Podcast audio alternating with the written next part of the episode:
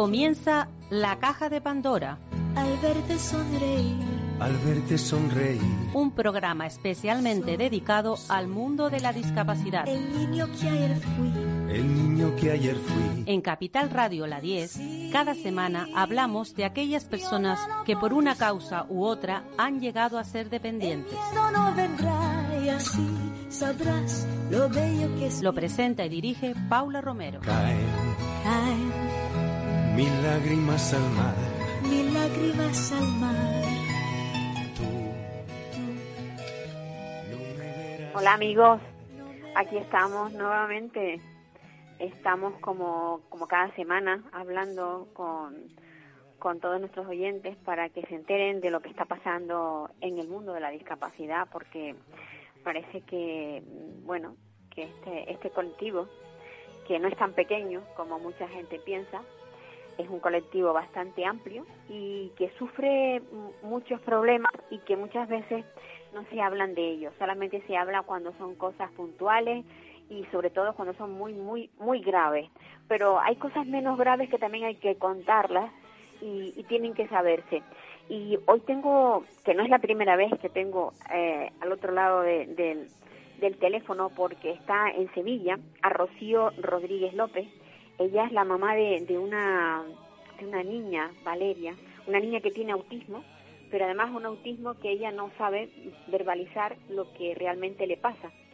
Hola Rocío, Hola, buenos días, Paula. ¿cómo está, cómo está Valeria?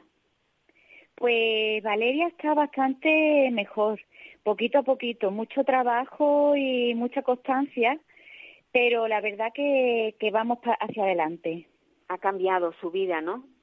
Mucho, mucho. Desde que cambió de colegio cambió su vida.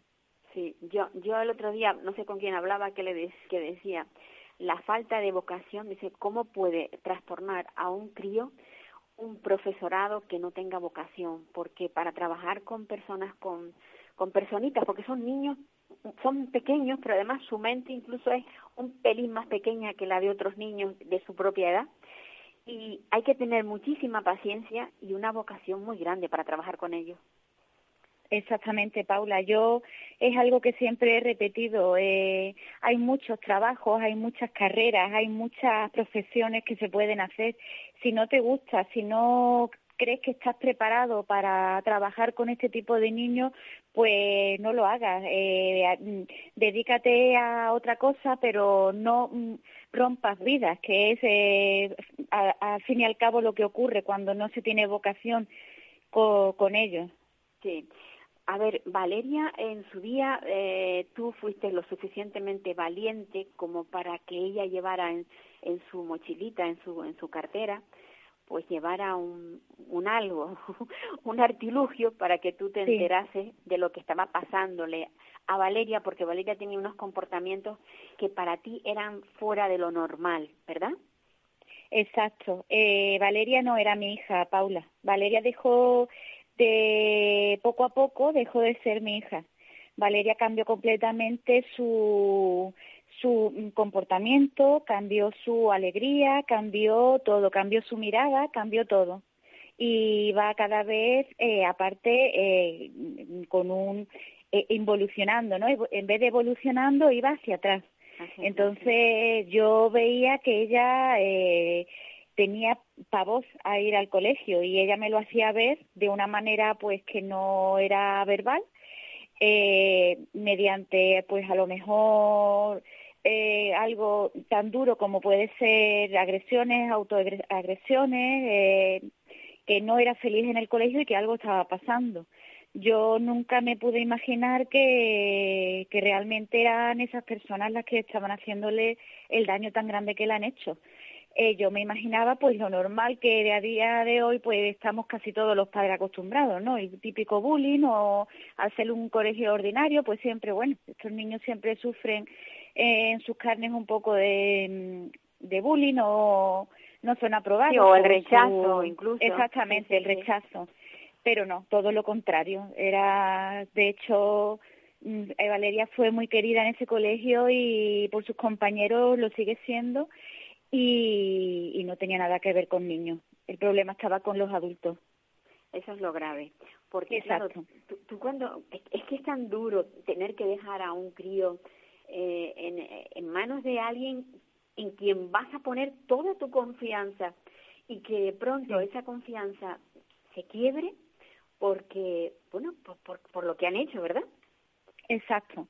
Yo mm, siempre te, y sabes que te lo he comentado varias veces, era, esto es todavía, en abril de este año, hace dos años, y es a día de hoy, yo todavía no me lo puedo creer, porque cuando tú dejas a un niño en el colegio, lo mínimo que pides, lo mínimo es poder confiar que va a estar bien, ya no pides que trabajen más, que trabajen menos, que tengan, eh, bueno, pues yo sé que los recursos son muy limitados muchas veces en colegios públicos, eso lo comprendo, pero mínimo amor, cariño, tranquilidad, que un padre esté en su casa tranquilo, pero se ve que no, que no era lo que estaba ocurriendo y como tú bien has dicho, el artilugio fue una grabadora de voz donde se pudo grabar eh, casi la, bueno, casi seis horas de continuo de continuas vejaciones, continuos maltratos, continuo todo.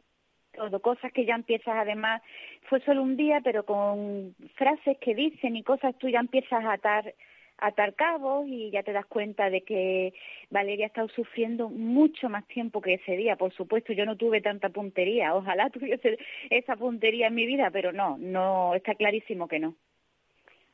Una cosa, eh, Rocío, eh, nada más enterarte de, de lo que pasaba, evidentemente la niña no volvió al colegio, a ese colegio, pero el profesorado continuó en ese colegio o lo, o lo quitaron de él. Lo, No, no, no, no, el profesorado siguió, por supuesto que siguió, y el profesorado se fue cuando esto salió a la luz, que sería dos meses o algo después, mientras estuvimos, eh, porque yo, bueno, cuando yo me enteré, mi hija dejó de ir al colegio y yo no avisé ni nada, no tenía, sinceramente, Paula, no tenía ganas de explicar esto ni de nada, porque de hecho la directora también está imputada o investigada, que se dice ahora en todo esto, porque eh, cuando tú tienes un colegio, eh, estás al mando de un colegio, a mí me extraña mucho que tú estas conductas no las conozcas. De hecho, yo creo que sí se conocían. Estoy cada día más segura por muchísimas cosas pero mm, bueno, conocemos que en este tipo de asuntos hay mucho corporativismo, hay mucho, se cubre mucho y no solo en colegio, es residencia, es residencia de ancianos, lo que vemos cada día, vamos, no, no estoy descubriendo yo nada. Entonces, bueno, pues esta persona, eh, yo no le di ningún tipo de explicación eh, mi hija dejó de ir, pero es que no se dieron cuenta ni que había dejado de ir al colegio. Entonces ellas pues siguieron, pues muy tranquilas porque mi hija ya no iba, siguieron yéndome. Yo veía que me llamaban y demás, pero yo lógicamente no cogía el teléfono, entonces ya me puse eh, en manos de la asociación que en ese momento empezamos con ellos, de la fundación, y, y, con mi abogado que a día de hoy con quien estamos y, se enteraron pues porque salió en la, al cabo de prácticamente dos meses porque salió en prensa se filtró y salió en prensa, si no a día de hoy pues ellos no hubieran seguido nada y aquí hubiera pasado pues como pasa siempre, Paula, se cambia el niño de colegio y los profesores siguen tan tranquilos. Claro. Esa impunidad es la que hace que esto no se acabe es que no se termina porque nadie le mete mano a esto, realmente, es así. Y bueno, ahora ahora tú estás en, eh, te lo digo, o sea, porque he visto que estás con, bueno, mm, no es una campaña, pero bueno, has puesto mm, por una justicia, o sea, por Valeria y demás. Por un juicio justo, sí. Sí, entonces, mm, ¿cuándo se, se, se prevé que haya el juicio? Que bueno, que que ya se dictaminará y se dirá que estas que estas personas deberían de ponerse detrás de un mostrador o detrás de una mesa de, de despacho, pero no no al lado de los niños. Pues mira, Paula, te voy a resumir muy breve mm, cómo está haciendo todo para que para que lo puedan entender también los oyentes. Eh, bueno, como bien te he dicho, eh, en abril va a ser dos años. Eh, justamente cuando pasó, la jueza que lleva el caso de Valeria dijo que era muy importante, vamos, que era muy necesario que a Valeria la viese un médico forense para evaluar los daños, cosa que es lógico, estábamos completamente a favor y eh, nos dieron cita muy pronto, justo el día de antes, cuando ya teníamos recabado todos nuestros informes y todo, nos lo canceló. A día de hoy todavía no sabemos el por qué Eh, nosotros, como creíamos que era justo que a mi hija la viese un médico forense, eh, lo elevamos a la audiencia provincial. La audiencia provincial le dijo a esta señora que ella no era médico ni era eh, especialista para poder evaluar los daños de la niña, por lo tanto tenía que verlo un médico forense. De hecho, a mi hija la han visto dos médicos, una psiquiatra y una psicóloga, pues un año y medio después. Puedes imaginarte los objetivos después de un año y medio que van a ser esos forenses, eh, perdón, eh, esos informes. Sí, Nada, claro, porque claro. mm, ya llevamos un año y medio trabajando sin parar para limar la- las posibles secuelas que tiene Valeria. Entonces, bueno, todavía estamos a la, a la espera de un informe y ahora es cuando la jueza tiene que decidir, una vez que lea ambos informes, eh, si archiva o va a juicio. ¿Por qué mi campaña, entre comillas, de que haya un juicio justo para Valeria? Porque sería la primera vez que un caso como el de Valeria va a un juicio. Siempre se han archivado, Paula, siempre. Caso de Getafe, caso de, mm, Cáceres, eh, misma, exactamente misma historia, eh, grabadora, maltrato a niños con TEA y, y archivado. Entonces, bueno, pues yo eh, quiero que mi hija tenga un juicio justo porque creo que lo merece, que lo merecen los niños que van a venir detrás de Valeria porque creo que van a venir más, que lo van a merecer niños que se les han archivado su caso y sobre todo que podamos ya terminar con esta historia, que, ya sabes que en medio también ha habido un, una denuncia paralela hacia mí, que ya se ha archivado, gracias a Dios, y ya mm, basarnos en lo que es la justicia en el caso de Valeria, que es lo único que importa aquí. Unos hechos que, que se dieron en un día concreto que, se, que nosotros sabemos que han sido durante muchos más días y que se pueda ya eh, simplemente poner a estas personas, como tú bien dices, alejadas de los niños. Aquí no se trata de quitarle el pan ni el trabajo a nadie, aquí se trata de que las personas estén en el sitio que les corresponde estar. Sí, sí, no, no, es que realmente es eso. Yo, yo, yo no, no pediría ni, ni, ni cárcel, ni, yo no pediría nada, sino sencillamente, ustedes no pueden trabajar ya más con personas de estas características porque no saben y además están Exacto. haciendo daño. Es que ahí Yo no quiero cárcel para nadie, daño. Paula, yo no quiero dinero, yo no quiero nada, nada. Yo lo único que quiero es que estas Claro. personas no estén nunca más en contacto con otros Con niños. sí, sí, sí. y, Pues, que, mira, y que sirva yo- de, yo, digamos, Rocío- de... per- perdona, Paula. Yo lo que lo que quisiera, desde luego, Sí. es que este caso mm, sentara precedente, o sea que cuando se- cuando haya una persona que denuncie el caso de que a un niño se está maltratando, esto debe ir a los tribunales porque esto no puede quedar así, no se puede ocultar algo tan tan sumamente importante porque además eh, este, o sea, las personas con discapacidad y además el caso de tu hija que no puede hablar, es imposible que no tenga quienes le apoyen y quienes le ayuden. Y desde luego la justicia tiene que estar del lado de estos niños. Esa, Sí. esa es la verdad. Sí, porque estamos hablando de menores y además vulnerables. Más Efectivamente. ya, más es que no, más no, no puede, o sea, y, y con pruebas, es que ya en blanco y en botella. Entonces, Pues lo que tú dices, lo que pedimos es que sea precedente y que no vuelva a ocurrir más. Simplemente eso, que haya eh, una pena, que no por ser funcionario ni por tener ya tu plaza fija, tú ya pues tengas que ser intocable. No, perdona. Tú has hecho unos exámenes, además no has pasado ni uno psicotécnico siquiera, pero tú tienes que tener eh, eh, tu vocación, tú tienes que hacerlo bien. Y si no lo haces bien, pues te vas a lo que hemos dicho, a, a, tra- a trámites, a hacer Sí, papeles, sí, sí, te vas a una secretaría, pero nunca más con niños y más con niños que no pueden hablar. Pues sí, pues Rocío, un abrazo muy fuerte. Y Un gracias abrazo, por Paula. ser tan valiente y hacer las cosas que has hecho. No, gracias a ti siempre Por- por darme voz y desde aquí eso pedir, por favor, que, que mucho apoyo ahora que, que ya estamos llegando, que ya vemos un poquito la cima, mucho apoyo, que consigamos entre todos que vaya a juicio, no, no solamente por Valeria, sino por todos, por todos los niños, los adolescentes, los mayores, los que están en residencias, por todos, que sirva de verdad, que esto sirva para algo. Pues sí. Un besito para Valeria. Te lo doy de tu parte. Un abrazo muy fuerte, Paula. Muy fuerte, sí, señor. Pues eso, mm, vivimos de esta manera y tenemos que estar, pues, tratando de, de, de, de, decirlo. Hay que decirlo. Es que si no lo decimos, si no lo decimos, eh, esto no se va a arreglar nunca. La, las personas que tienen, o sea, los padres que, que tenemos hijos con discapacidad, tenemos que tener eh, siete ojos para estar vigilándoles, para cuidarles, para, para, para salvarles de, de, de, esa maldad que puede haber ahí oculta.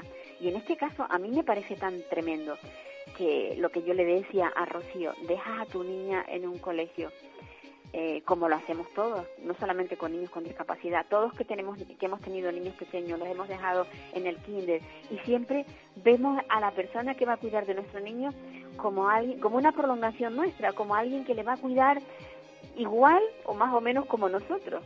Pero claro, cuando te sorprendes de esa manera con alguien que actúa eh, de otra forma, mm, la verdad es que es muy triste muy triste y sobre todo, triste para los padres, pero sobre todo la, el trauma que queda en un crío de estas características.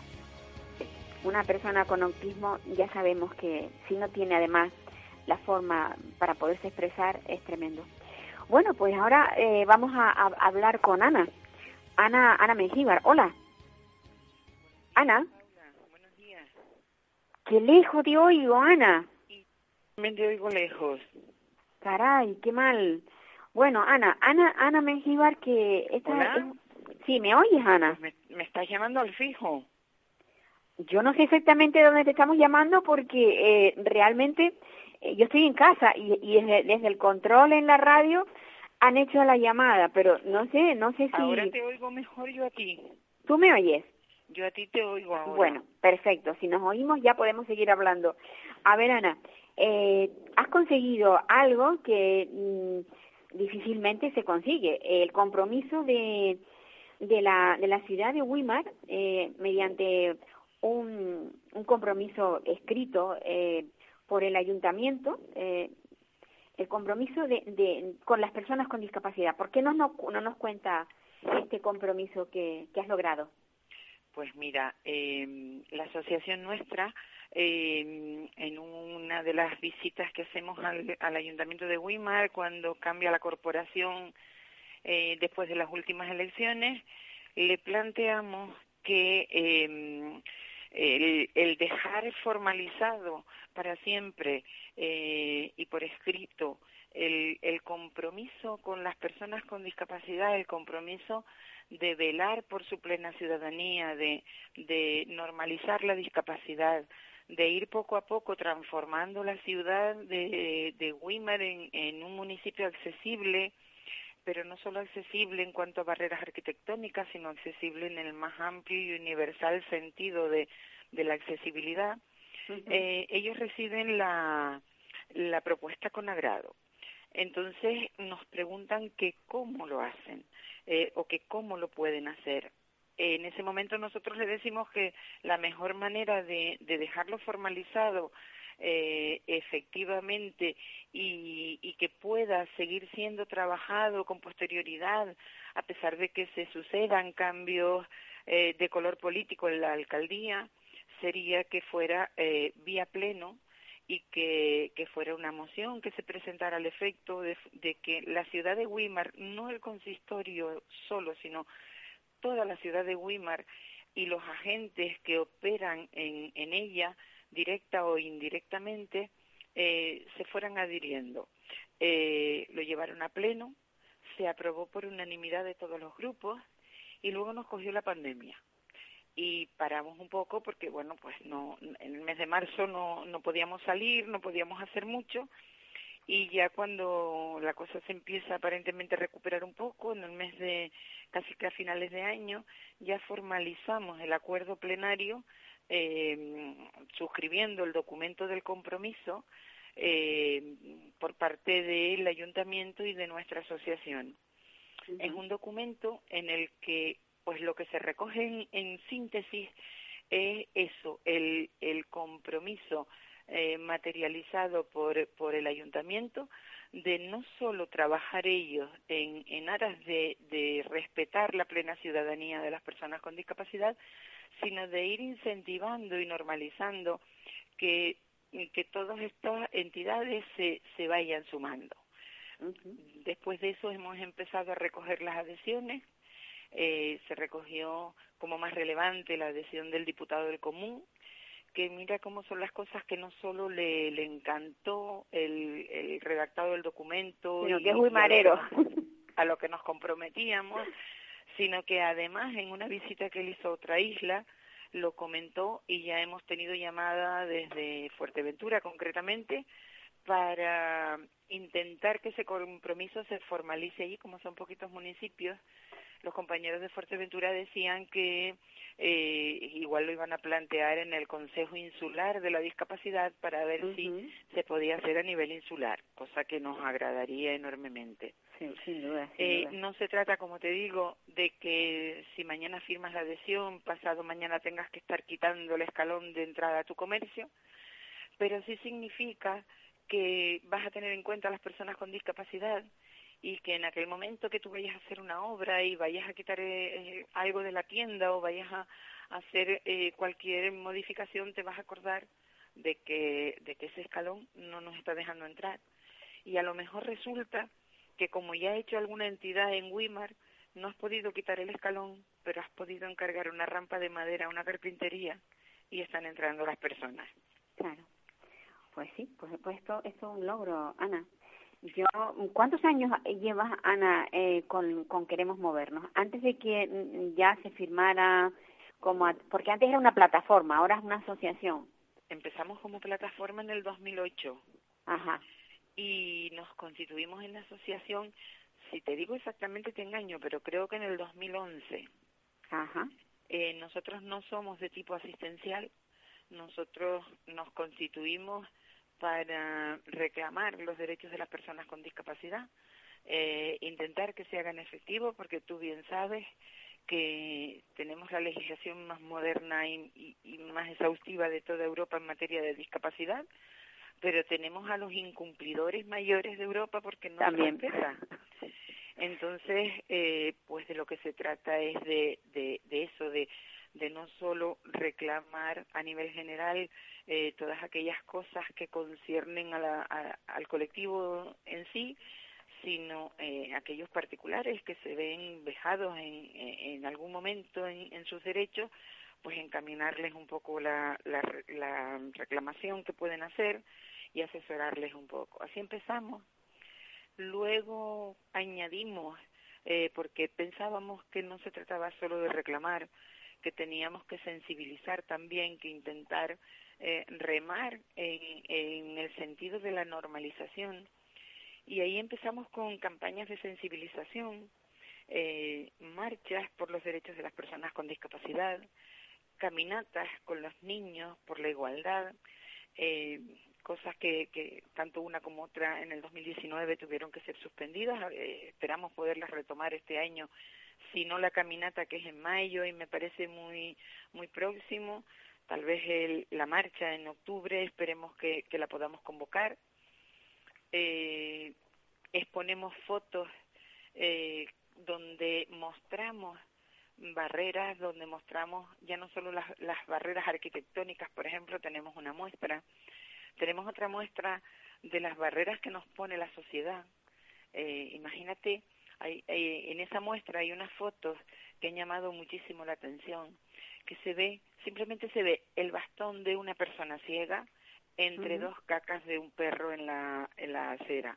En la acera. Llama la atención es una cosa de la que sufren muchísimo las las personas, lo- los invidentes, o sea, las personas ciegas, cuando van por la calle, mm, es que es tremendo eso, ¿no? Porque claro, nosotros podemos esquivarlo porque lo vemos, pero ellos no. Pero es que además, cuando, cuando tú estás contando lo que estás mostrando en esa exposición y les dices, por un lado, que esas cacas al final quedan en la mano de la persona ciega cuando dobla el bastón porque ha llegado a destino, Claro. y por otro cuando le dices que los perros guía le indican a la persona ciega dónde están las cacas para que las recojan, eh, son motivos suficientes como para saber que si tienes perrito y mañana lo vas a sacar, debes coger unas bolsitas y ser un poco cívico. Pues sí. Y no solo las cacas, todas las basuras que tiramos fuera de los contenedores, todas esas cosas, todos esos obstáculos. ¿no? Y los Eh, obstáculos que nos están poniendo por con mesas y sillas encima de las aceras Y por el tema de la pandemia también. Es que la verdad que la, el- la pandemia está cambiando muchas cosas, pero está fastidiando también a un colectivo, yo creo que mucho más que a nosotros, ¿no? Pues sí, nosotros en este momento estamos preparando una actuación porque hemos pedido mucho al Ayuntamiento de Santa Cruz concretamente que se reorganicen las terrazas. En una ciudad bien organizada cabemos todos. Cabe Sí. el empresario que tiene una terraza y caben las personas con discapacidad. Fíjate, Paula, que eh, las terrazas son muy cómodas, excesivamente cómodas para una persona en silla de ruedas que no tiene que entrar a un local o para una, una persona ciega que se arrima y se sienta y se toma un cortadito. Eh, lo que pasa es que esa terraza no puede estar adosada a la fachada, porque No, las fachadas son el paso de las personas ciegas que se guían por, por ellas. Eh, esas terrazas no pueden coger el 100% de las aceras. Entonces, eh, lo hemos dicho tantas veces que ya no lo vamos a decir más. Ya lo, lo contrastamos en una reunión que tuvimos precisamente en la Diputación del Común y estamos trabajando para, para acudir a instancias superiores porque, porque no se puede, por beneficiar a un colectivo, maltratar a otro. Sin duda, sin hasta duda. así recuperar la economía también, pero las terrazas, ¿dónde y cómo deben ser? No de cualquier manera, no, no las mesas desperdigadas. Las sillas, luego tú sabes que, que si no tienen un perímetro delimitado, eh, llegamos, nos sentamos, pero a medida que empezamos a movernos y rodamos sillas, podemos acabar en mitad de la calle. Pues sí. Y, y no puede ser porque tenemos derecho a vivir como viven los demás. Sin duda. Ana, podríamos estar hablando, mm, vamos, horas de todas las cosas que hay que hacer para que este colectivo, sobre todo el de las personas ciegas, pueda tener calidad de vida. Pero el tiempo se me va, se nos va el tiempo, porque claro, tengo que meter cuatro entrevistas y, Pues vamos, ya llega un momento que ya no puedo. Ana, eh, ¿tú tendrías otro momentito para hablar, para volver a, a seguir a hablar de- del tema? Cuando tú quieras, cuando tú quieras, pero déjame invitarte a la inauguración que comunicaremos la fecha próximamente de una nueva campaña de sensibilización eh, que están preparando unos publicistas que la están dejando fantástica y bien. que tiene como lem- un lema que te va a gustar. No es lo mismo estar vivo que vivir. Ajá, pues sí que es verdad.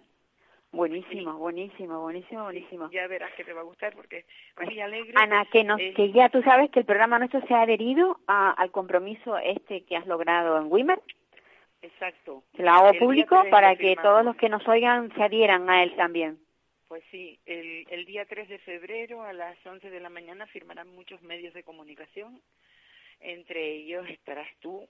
Ajá. Y será para nosotros un honor que un programa como el tuyo eh, formalice esa adhesión porque es un ejemplo también. Un abrazo fuerte, Ana, Un abrazo para ti. Gracias. que eres una, una gran eh, luchadora. Eh, hay No, hay tengo- personas, tengo magnífico. necesitan muchas personas como tú. Muchas gracias, pero somos muchos, ¿eh? Y sin el equipo que tengo yo no sería ni podría hacer lo que hago. pues eso es lo bueno. Un abrazo fuerte. Un abrazo. Pues ya ya conocemos lo que hace Ana Mengíbar. Ana Mengíbar que ella tiene dos hijos con ceguera, pero dos hijos que bueno que tienen su vida ya organizada y que uno de ellos terminó precisamente periodismo y, que son personas que se desenvuelven bien siempre y cuando eh, lo que les rodee no se, no se les pongan obstáculos porque es muy difícil tener manejarse por una ciudad, mm, pues como decía Ana Mengíbar, con el suelo lleno de excrementos de perros o con sillas fuera del, del lugar que se supone que tiene que estar, mm, es muy difícil. mm, difícil la, la vida de las personas ciegas porque cualquiera de nosotros en un momento dado también puede serlo. Y ahora nos vamos hasta la laguna porque en la laguna se han celebrado eh, ya varias, varias jornadas eh, y la, las ha organizado Elizabeth Rodríguez Olsen. Hola Elizabeth. Hola, Elizabeth. Elizabeth. ¿Me oyes? Elizabeth. Hola. Algo pasa con Elizabeth que no que no no oigo no oigo su voz. No sé si es que no hemos perdido el, el teléfono. Vale, muy bien. Vamos a intentarlo nuevamente, me dicen desde control, porque ha pasado algo. Esto de estar aquí en el teléfono, Dios mío, con lo feliz que era yo eh, eh, dentro del estudio, con los invitados allí cara a cara, eh, era era totalmente distinto, sin lugar a dudas. No no esta pandemia nos está tanto que hasta en esto. Elizabeth, hola. Elizabeth. Hola, buenos días. Bye, por fin, Elizabeth. Elizabeth Rodríguez. Hola, buenos días. Hola, ¿me oyes? Sí. ¿Me oyes, Elizabeth? días. ¿Tú sí me oyes a mí o no? Sí, sí, te escucho. Vale, perfecto. Pues escúchame bien. Háblanos, háblanos de esas jornadas que están celebrándose en La Laguna, que son muy importantes para, para el mundo de la discapacidad. Pues mira, te comento, son unas jornadas que hemos organizado junto con el Ayuntamiento de La Laguna, bueno, por petición del Ayuntamiento de La Laguna, en este caso concretamente el área de bienestar social, para dar a conocer pues un poco la, el trabajo que, que vienen desempeñando las diferentes asociaciones y entidades que trabajan para la discapacidad. Ujú.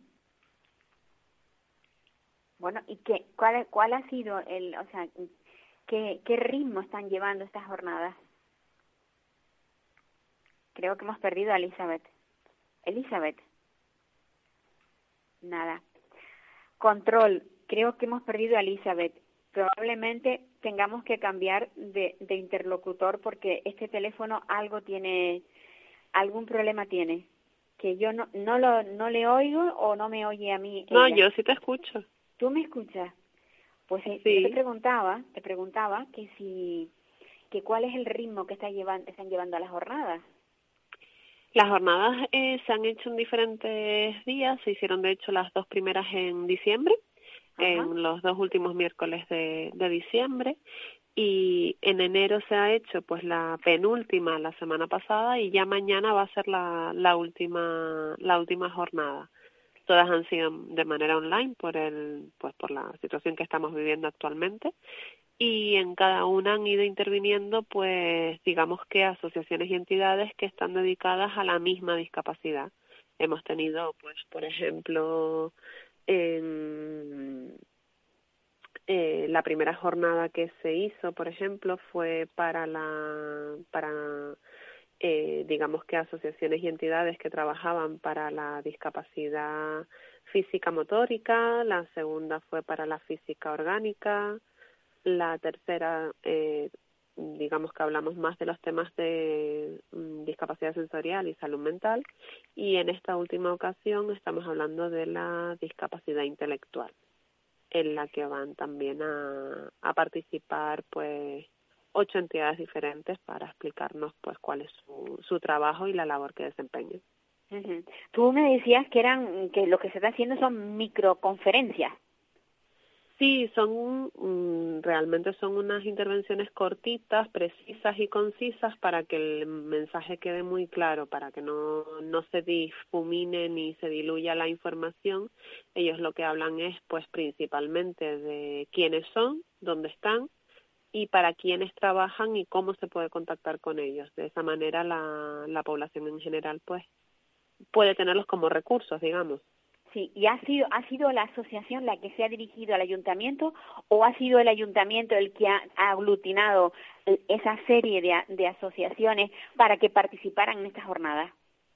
En este caso ha sido el ayuntamiento el que pues eh, empieza con esta iniciativa, todo parte del Día Internacional de, la Discapacidad y son ellos mismos los que nos facilitaron a la, a la empresa organizadora, que en este caso somos nosotras, eh, las entidades que debían de participar porque pertenecen al municipio de La Laguna.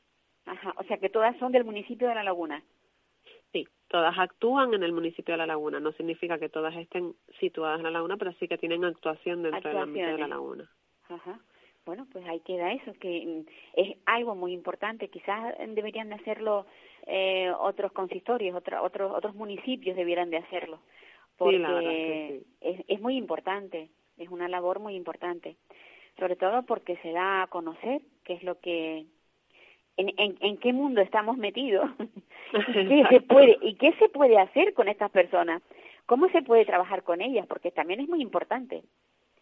Sí, y además acercar la normalidad, porque fue una de las cosas que más nos llamó la atención de, de casi todas las que participaron, que al final, bueno, pues hay muchas veces que que se les mm, trata de una manera diferente y evidentemente cada persona tiene una peculiaridad y las discapacidades hay que tratarlas como tal, pero eso no significa que no los hagan menos aptos a un montón de, de posibilidades de vida normal y de pues de trabajo y de todo.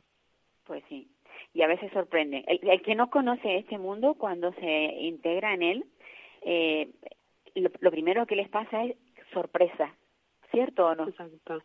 Sí, totalmente, totalmente. Sí, sí. Sorpresa porque no, no, no se esperan qué es lo que puede pasar, que, cómo se puede actuar con ellos, porque estamos viviendo en un mundo tan perfecto que cuando algo varía un poco mm, nos, nos choca, pero luego nos damos cuenta de que se puede hacer las mismas cosas a lo mejor por otra vía, de otra manera, uh -huh. y lograr Exacto, grandes cosas es buscar recursos y yo creo que es en, en, eso es en lo que más trabajan la, las asociaciones y las entidades, en darles las herramientas que necesitan esas Exacto. personas, en facilitar recursos, en facilitarles pues vías para formarse, para adaptarse y para, para poder tener una vida pues con todas las comodidades y, y las oportunidades que tenemos pues las personas que afortunadamente no padecemos de, sí, las que nosotros nos llamamos neurotípicas. sí, exacto. sí, sí, sí. Que realmente también yo es una de las cosas que siempre recalcaban, ¿no? Y recalcábamos nosotras por nuestra parte de que nadie está libre de padecer un, una enfermedad Sin o una duda. discapacidad. Sin duda, mira, yo tengo una palabra, una frase que siempre digo, que la discapacidad no pide permiso. No, totalmente, exacto. Y ahí es está, y ahí está, y podemos caer en cualquier momento. Elizabeth, me ha encantado que, que hayáis hecho estas jornadas porque son importantes, pero me imagino que esto va a ser ahora algo habitual, que cada año se van a celebrar de una manera u otra, pero Nosotras probablemente... encantadas, desde luego. Claro, o sea, es claro. un proyecto que hemos hecho con mucho cariño y, y por supuesto, si por parte del ayuntamiento siguen en marcha y siguen queriendo contar con nosotras, lo, lo haremos con todo el cariño del mundo. También es cierto que todo este contenido sigue estando en las redes de- del ayuntamiento, en el canal de YouTube de Bienestar Social, para todas aquellas personas que lo quieran retomar, pueden hacerlo. Es la parte, digamos, buena de la tecnología, de que pues si tú te pierdes un evento en directo te lo perdiste y en esta ocasión si te has perdido poder verlo puedes volver a verlo Claro, sí, sí. Ese es el lado, ese es el lado positivo. Seamos hay que buscárselo pues sí, sí, tenemos que ser positivos para poder eh, sobrellevar sobre todo esta, este encierro que yo decía antes, no sé si tú lo oíste, lo feliz que era yo en, en, en mi radio y ahora fíjate que estoy fuera, Ah. pero bueno, gracias a, a el, el ordenador que tengo encendido, que voy mandando, estoy, estoy trabajando de esta manera, pero bueno, mira, estamos así y hemos tenido creo- que adaptarnos y Sí, sí, sin duda, sin y duda. al final bueno pues es una Pues- situación que nadie se ha esperado vivir pero afortunadamente los que estamos aquí y estamos con salud tenemos que dar gracias a que nos hemos podido adaptar y que seguimos Pues adelante y lo estamos superando. Elizabeth, un abrazo muy fuerte. igualmente De los que no gracias. contagian. total muchísimas Bueno, gracias hasta otra. Pues nada, ya saben que en La Laguna se celebran estas jornadas que, bueno, que venían de, del, porque el, el 3 de diciembre es el día que se celebra el Día Mundial de, la Discapacidad. Pero claro, todo esto nos lo han tirado a la pandemia. Y, ha, ha habido que hacer las cosas, cambiarlas, cambiar los eventos, cambiarlos de sitios, cambiarlos de, todo, de todo. Y bueno, ahí estamos y, y, y seguimos adelante, porque lo importante es seguir y no dejarnos vencer por algo tan tan horrible como es ese bicho, el COVID. Pero a ver si conseguimos salir adelante victoriosos, yo creo que sí, sobre todo los que los que no caigamos en esa en la red del bicho. Y ahora vamos a hablar con, con alguien que lleva pues unos años trabajando en temas sociales ella tiene de, ella es licenciada en pedagogía, pero trabaja con personas con, con discapacidad. Es la coordinadora del centro Acamán, que está situado en Arona, abajo, en el sur de Tenerife. Buenos días, Emma. Emma Buenos días. Álvarez García. ¿Qué tal? ¿Cómo andamos? Pues bien, muy bien. Con mucho trabajo porque siempre te veo trabajando. Eres Siempre, esa persona siempre. que, que no te- no- nunca te he visto mano sobre mano. No, eso es imposible aquí. Bueno, Pero bien, tú- muy bien. Tú estás coordinando un centro de personas con discapacidad y trastornos conductuales, ¿no? Sí, Vale. uno de ellos. Uno de ellos. Sí, aquí en el sur, eh, en, en lo que es Arona, aparte de la residencia, ¿vale? También contamos con dos centros de día. Uno con discapacidad intelectual y necesidad de tercera persona y otro con eh, discapacidad también, pero con trastorno de conducta. Aparte de un recurso convivencial que se encuentra también aquí en el sur, en San Isidro, que es el Conecta 2 para personas con discapacidad y trastorno de conducta que son un poco más autónomos. Esto es lo que tenemos en la zona sur. Después en Geneto, como bien sabes, Paula, eh, pues dispone hermanas hospitalarias de otros centros, como es el Colegio de Educación Especial, los centros de atención diurna, eh, la unidad de día de daño cerebral adqui- adquirido, que es pionera en Canarias, también el Centro Especial de Empleo o el Servicio de Promoción a la Autonomía Personal. Y recientemente, eh, pues eh, se encuentra el recurso convivencial reconectado, que acoge a 10 personas usuarias con daño cerebral adqui- adquirido y, y es una casa ubicada también en el municipio de Lagunero. Ah, O pues era que- nuevo. Yo eso no lo conocía. Sí, es, es muy reciente. Entonces, pues creciendo, Hermanas Hospitalarias va creciendo en Tenerife y, y sí, muy distintos todos, pero todos enfocados pues a, a la atención a personas con discapacidad intelectual y daño cerebral adquirido. Estamos, estamos todo el día quejándonos porque la pandemia nos está impidiendo hacer lo que hacíamos antes. No tenemos la vida exactamente igual y nos Mm. estamos quejando todo el día. Pero nadie piensa en, en la cantidad de personas que hay por ahí, mm, en centros, que la vida les ha cambiado aún más. No pueden ir a sus casas, eh, se sienten más limitados ahora que antes. Y de eso sabes tú mucho, ¿o no?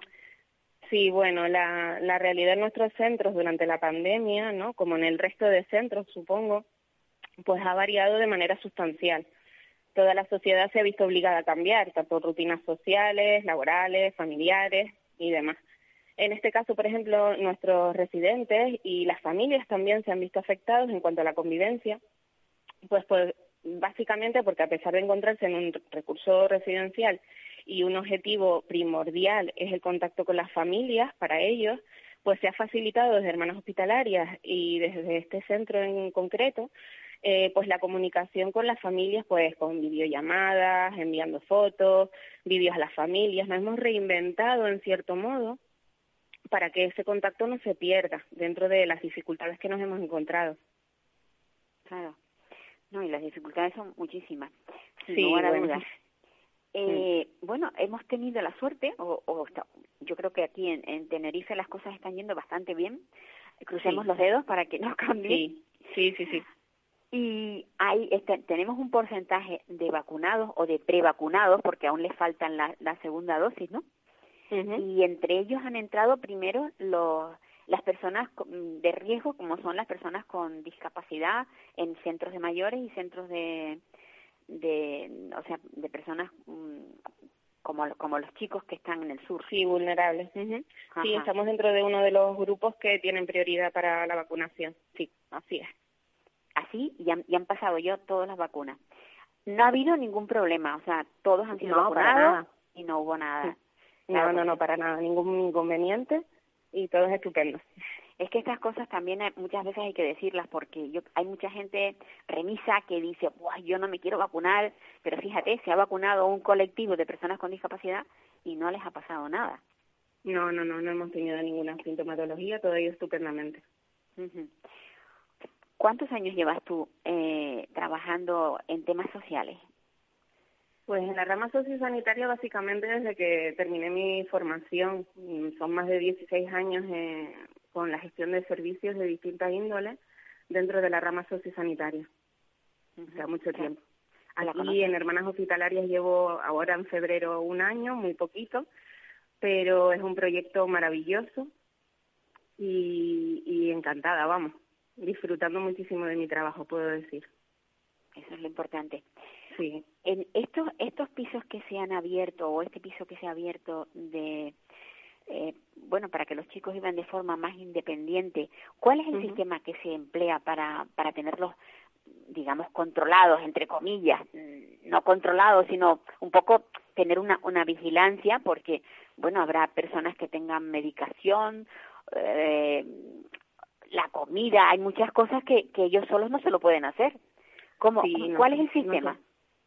Hay un equipo multidisciplinar siempre viene todo pautado por médicos, eh, todo bien establecido, contamos con personal de enfermería y, se encargan de cada uno dentro de su área de hacer las interconsultas que son necesarias con nuestras personas usuarias de todos nuestros centros eh, para que esté todo controlado y, y, no haya ningún inconveniente al respecto. Siempre todo pautado por médicos especialistas y siempre con consultas eh, al personal pertinente. O sea, que eso en ese sentido está todo muy, muy controlado.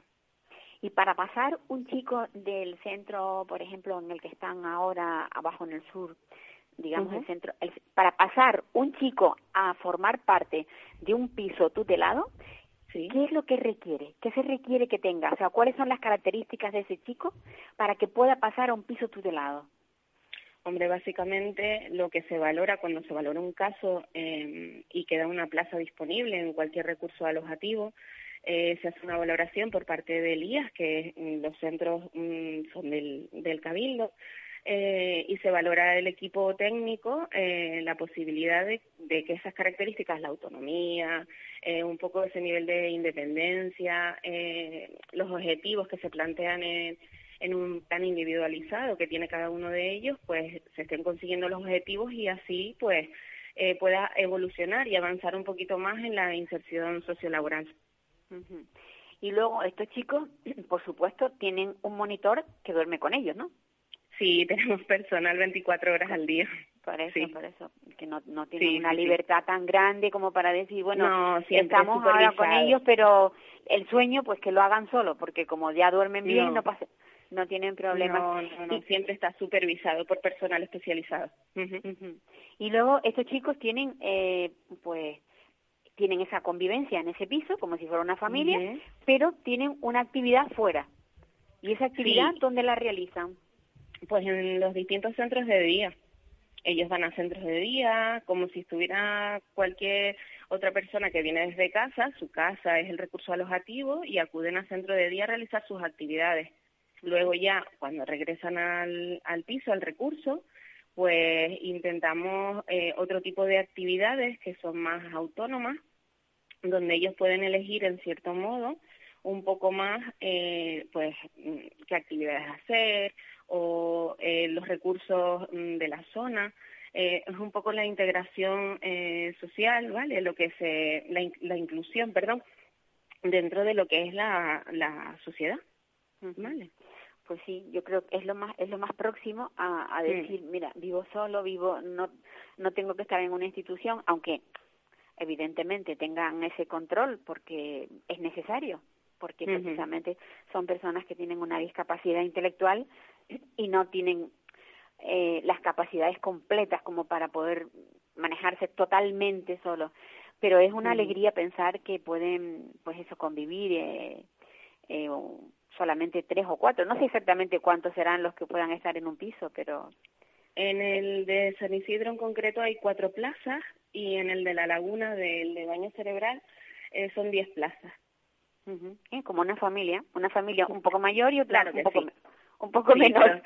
Aquí en la residencia también nos, nos consideramos una familia, somos muchos y muchas los que los que convivimos con, con ellos, entonces es primordial considerarse eso. Además, yo creo que es uno de los valores principales de hermanas hospitalarias y yo creo que en ese sentido eh, se consigue que consigue diariamente. En este caso es una grandísima familia. Sí, es muy grande. Porque es muy grande, es muy grande. Muchísimo, Pero sí, sí. somos muchos los Pues- profesionales que, que estamos implicados en el día a día y yo creo que eso es muy importante. Me consta, me consta, Emma. Yo de eso sé mucho ya. Sí. pero me, pero es, es importante que se sepa porque hay cosas que, bueno, que mm, si no se dicen, pues no se conocen. Sí, exacto. Sí. Y yo creo que ah, de vez en cuando hay que dar publicidad, o, no pues no publicidad, sino sencillamente No. dar conocimiento de lo que hay. Y bueno, y que se sepa.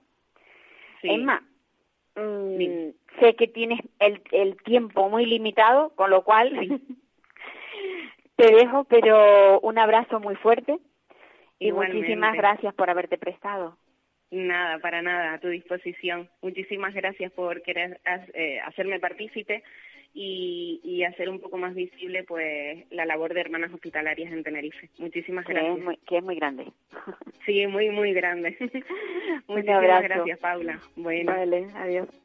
Pues esto es lo que hay con, con, con este centro que hay abajo en el sur, pero que no solamente es el del sur, hay uno en la laguna, hay, bueno, ya nos decía Emma cómo, cómo ha ido creciendo las hermanas hospitalarias, que son las que se ocupan de muchas personas con discapacidad. Y no sé si nos dará tiempo para hablar con María José, eh, María José, que es la, la esposa, o sea, la mujer de, de José Robles. José Robles es un, un enfermo de, de ELA, la, la enfermedad esta que devastadora, que, bueno, que no, hemos hablado muchísimo.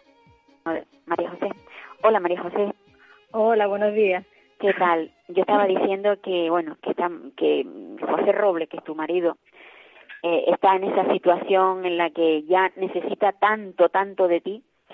Y yo me puse contenta cuando oí hablar de, de esa unidad que iba a crear el, el, go- el gobierno. Eh, a ver, Sí. cuéntanos, ¿cómo la ves y qué sabes de ella? A ver, eh, lo importante, a ver, está muy bien lo de la unidad, que hay una unidad de, de ELA en el hospital, en el paliativo, en el tórax, que, que es multidisciplinar, que lo que tienen es pues una enfermera, otro, eh, eh, tienen neurólogo, neumólogo, endocrino y enfermera.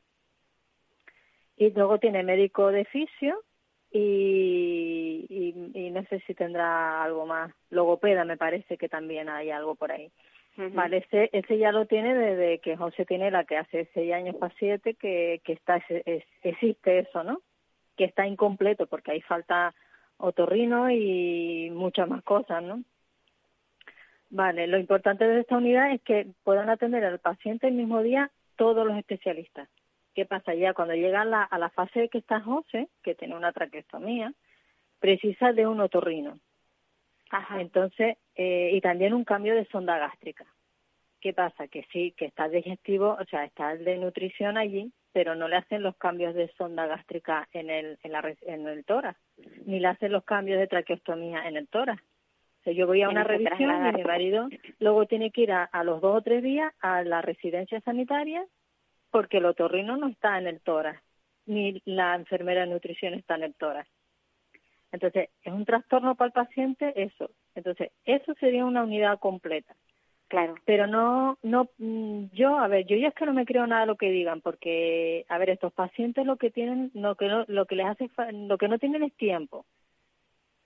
Entonces, a mí no me valen las promesas que digan, vamos a hacer una unidad de cuidados para los pacientes.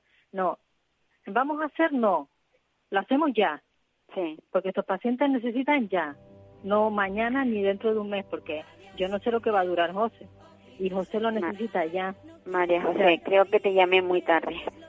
A ver si Sí. lo podemos hacer en otro momento otra vez para que vuelvas a explicarnos con exactitud cuáles son las necesidades que tienen ustedes ahora, las que les apremian. Vale. Claro, es importante. Sí. Lo siento, que, que- que el tiempo se me haya ido tan rápido. Un Nada, no abrazo. preocupes. Venga, un besito. Gracias, Paula. Bueno, pues amigos, que el tiempo no me da para más y ya la próxima semana a ver si consigo hablar con María José. Un abrazo a todos y a cuidarse mucho. ¿Puedo? No. Me voy, goodbye, olvídense en adiós. Me voy con un suspiro y un adiós, adiós.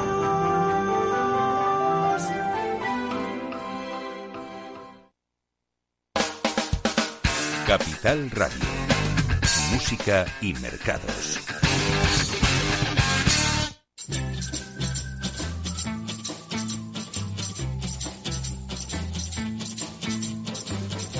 Sugar dumpling, you're my baby. I love you in every way, way, way, way. Sugar dumpling, you my baby. My love grows stronger every day. Yeah, sugar dumpling, you my baby. I love you in every way, way, way, way. Sugar dumpling, you my baby. My love grows stronger every day. Listen while I tell you a story, a story about my girl. Oh, I call her sugar dumpling because she's the sweetest thing in this world. And oh, whenever I'm feeling bad right away, she puts me to bed. She hires two nurses, one to hold my hand, the other one to rub my head. Let her rub it, but sugar dumpling, you my baby. I love you in every way, way, way, way. Sugar dumpling, you my baby. My love grows stronger every day. Now, whenever I'm hungry, I tell her fix me something to eat. And all she rushes in the kitchen and fixes me a dinner with seven different kinds of meat. And oh, and say, come on over if you can. Before I hang up the telephone, she's sitting beside me with a cup of coffee in her hand. Give me that coffee cause sugar dumpling, you my baby. I love you in every way, way, way, way. Sugar dumpling, you my baby. My love grows stronger every day. Yeah, sugar dumpling.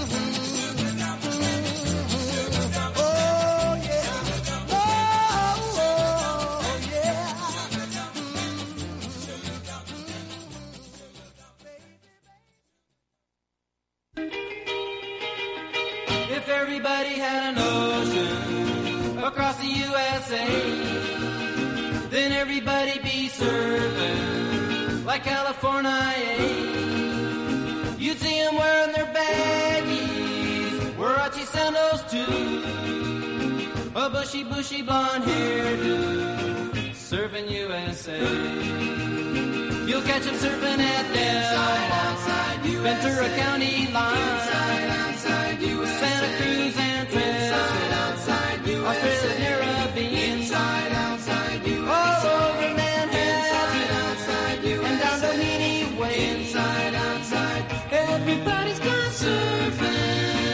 surfing, USA.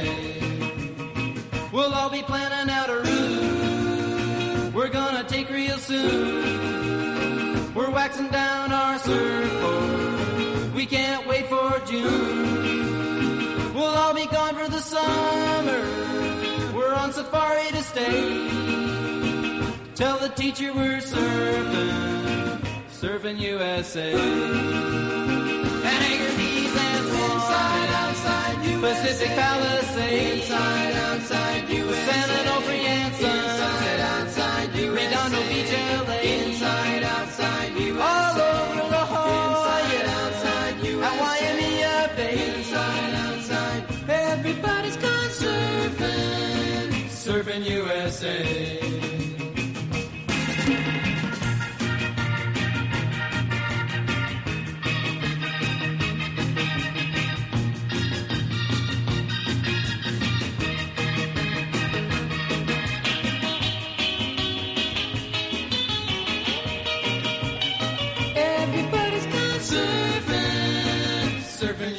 USA. Everybody's gone surfing, surfing USA.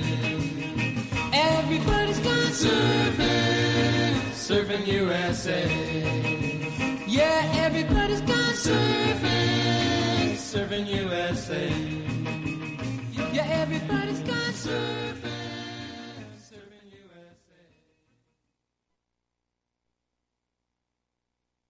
Capital Radio, la genuina radio económica.